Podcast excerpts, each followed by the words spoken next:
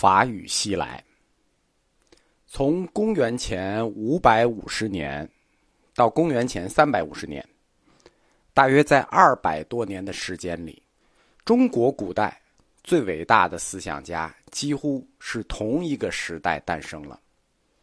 孔子、老子、庄子、墨子，诸多我们尊称为“子”的大思想家，以他们各自的角度阐述他们对人生、社会、宇宙。以及这个世界的认识，他们的这些学说，在后来的两千多年时间里发展，并且构成了我们今天称之为中国文化的基础。那个时代在世界史上称为大黄金时代。在他们同一个时代里头，在遥远的南亚次大陆，乔达摩悉达多诞生了，他同样。也创建了一整套学说，对人生、社会、宇宙和世界的构成与认识提出了自己的阐述。他以及他的学说，后世就发展成为世界三大宗教之一的佛教。他本人则被尊为佛教的教主释迦牟尼。中国的先贤时代过去了大约整整四百年的时间。法语西来，佛教传入了中国。佛教是一种宗教，它的思想、文化以及精神追求都与我们本土文明有巨大的差异。佛教它以一种前所未有的形式展现在我们中国人面前。我们不能说佛教思想与我们中国文化是对立的，但是我们不得不说，他们的思想是我们前所未见的。我们可以简单的对比一下双方的基础概念的差异。比如，世界的基础构成，佛教认为世界的基础构成是四大学说，叫四大构成学说，地水火风构成世界。对应的呢，中国是阴阳五行学说，世界的地理概貌。佛教的世界地图是须弥山为中心的四大部洲，中国呢是以中国为中心的中央帝国与四方蛮夷，这是我们二者的世界地图的差异。这是看世界，怎么看人呢？佛教阐述的宇宙规律叫做四象，成住坏灭，或者叫坏空成住，它是循环的，坏空成住一个圈儿。它落到现实人生里，这四项就叫轮回。生命的规律就是不停的轮回，一世一世的轮回，这是循环观。我们中国的生命观是单向的，但它也不是停止的，它是生生不息的，相续不断。佛教的生命观叫循环观，轮回；中国的生命观叫绵延观，生生不息。我们中国人的世界有两个。地上的凡人和天上的神仙。佛教的世界有两个：有情世间与出世间。凡此种种区别，标志着在我们中国思想中出现了一股巨流，就是佛教思想；也标志着中国文化这一整体中出现了一个巨大的亚文化板块，就是佛教亚文化。这并不是一个小事。因为它背后站的是两个文明古国，他们各自代表两个文明古国的思想。从公元三百年开始，这两种思想就开始发生了碰撞。到了公元四百年左右，这种碰撞的程度就激烈起来了。这种碰撞以鸠摩罗什和庐山慧远的争论为标志，达到了顶峰。此后，一直延续到唐朝。从意识形态的角度看呢，这种碰撞，文化上的碰撞，是一场意识形态的路线斗争，对，提高到路线斗争的地步。因为不是佛教思想征服中国，就是中国文化征服佛教。幸运的是，最终这两种文明，中国文化和佛教思想，他们互相适应了，没有谁消灭了谁，而是彼此同化了。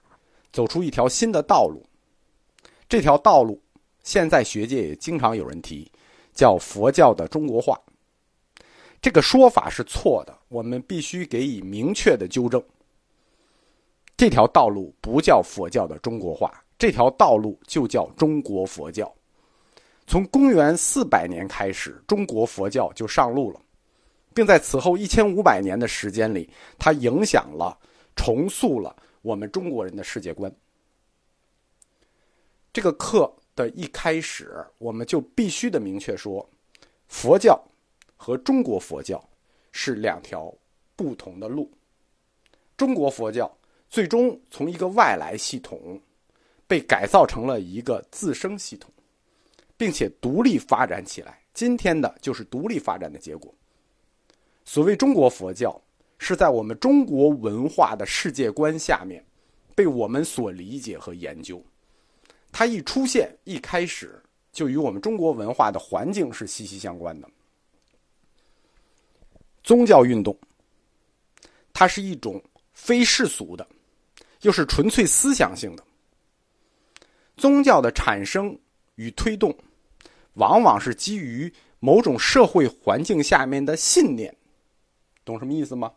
这就有点像某种主义，它是特定环境、社会环境下面的信念。主义就是一种亚宗教，什么主义、什么主义都是亚宗教。它跟宗教最大的区别，可能是因为它没有真正的信徒，因此。宗教，它必然受到它所处的那个社会环境中非世俗的思想性的固有文化的影响。在中国，这种非世俗的思想性的固有文化，最典型的，就是儒教和道教。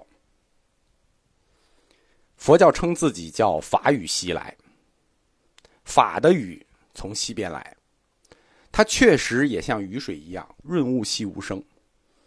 佛教从未宣称过自己是一种思想、一种理论或者一种哲学，虽然我们把它在四框架里拆为一种哲学，但他从未自称过。但是他是，只是他没有说。因为如果他那样宣称，说我是一种思想，我是一种哲学，我是一种理论，就会造成巨大的文化撞击，为我们中国文化所不容。佛教的征服，它从来都是静悄悄的。我们中国人此前并没有接触过组织化宗教，最有组织的诸子百家里是墨家，但是墨家它不能称为一种成型的宗教组织，它只能说是一种实践了的学说团体。